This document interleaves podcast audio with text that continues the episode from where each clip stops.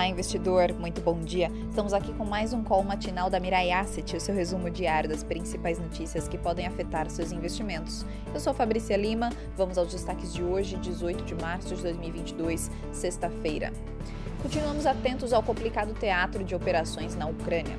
De um lado, os ucranianos defendendo com garra seu país, os americanos e todos os países membros da OTAN. Do outro, um autocrata russo que teima em manter uma narrativa própria para o conflito. Ontem, mais tensões foram geradas diante das conversas entre Estados Unidos e China, com acusações de que este estaria dando apoio militar aos russos. Com isso, Biden ameaça os chineses com possíveis sanções. Dúvidas surgem uh, sobre como esse país deve se posicionar. Se assumir apoio militar aos russos, as consequências podem ser assombrosas. O que uh, é fato é que nesse ambiente de incertezas, o barril de petróleo deu mais um salto ontem, de 17, subindo 9% nas previsões de mercado, podendo chegar de novo a 120 dólares o barril. Uh, tudo piorou depois de Biden chamar Vladimir Putin de entre aspas, criminoso de, é, criminoso de guerra, fecha aspas, e, abre aspas novamente, ditador, assassino e bandido, fecha aspas. Aonde vamos parar com essa escalada? Parece crescer o consenso no mercado de que Putin não pretende parar com seus arroubos.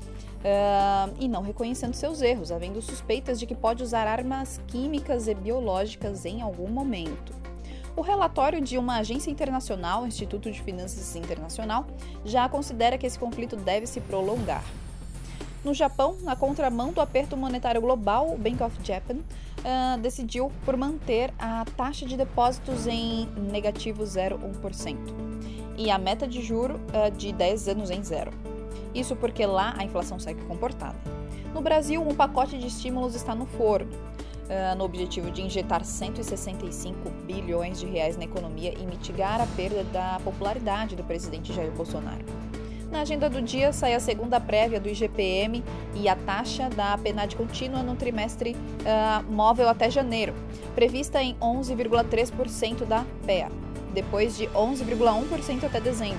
Na bateria de balanços, a B3 e a Cirela nos seus resultados do quarto trimestre de 2021.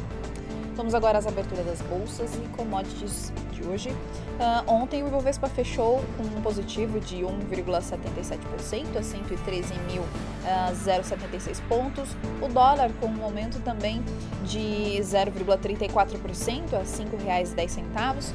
Nasdaq, Nasdaq também um aumento de 1,33% e a Selic acumulada no ano, para quem investe em renda fixa, está em 1,99%. Na Ásia, as bolsas de valores fecharam em alta moderada, com o Nikkei em mais 0,65% e Xangai em mais 1,12%. Na Europa, as bolsas abriram em queda, com Londres em menos 0,74%, Alemanha em menos 1,09% e França em menos 0,75%. Nos Estados Unidos, os futuros das bolsas de valores abriram também em queda, com Dow Jones em menos 0,64%, S&P em menos 0,74% e Nasdaq em menos 0,78%. O Ibovespa Futuro abriu com uma queda de 0,42% a 113.284 pontos. O dólar abriu em mais 0,05% a R$ 5,04. Petróleo WTI em mais 1,01% a 103,98 dólares o barril.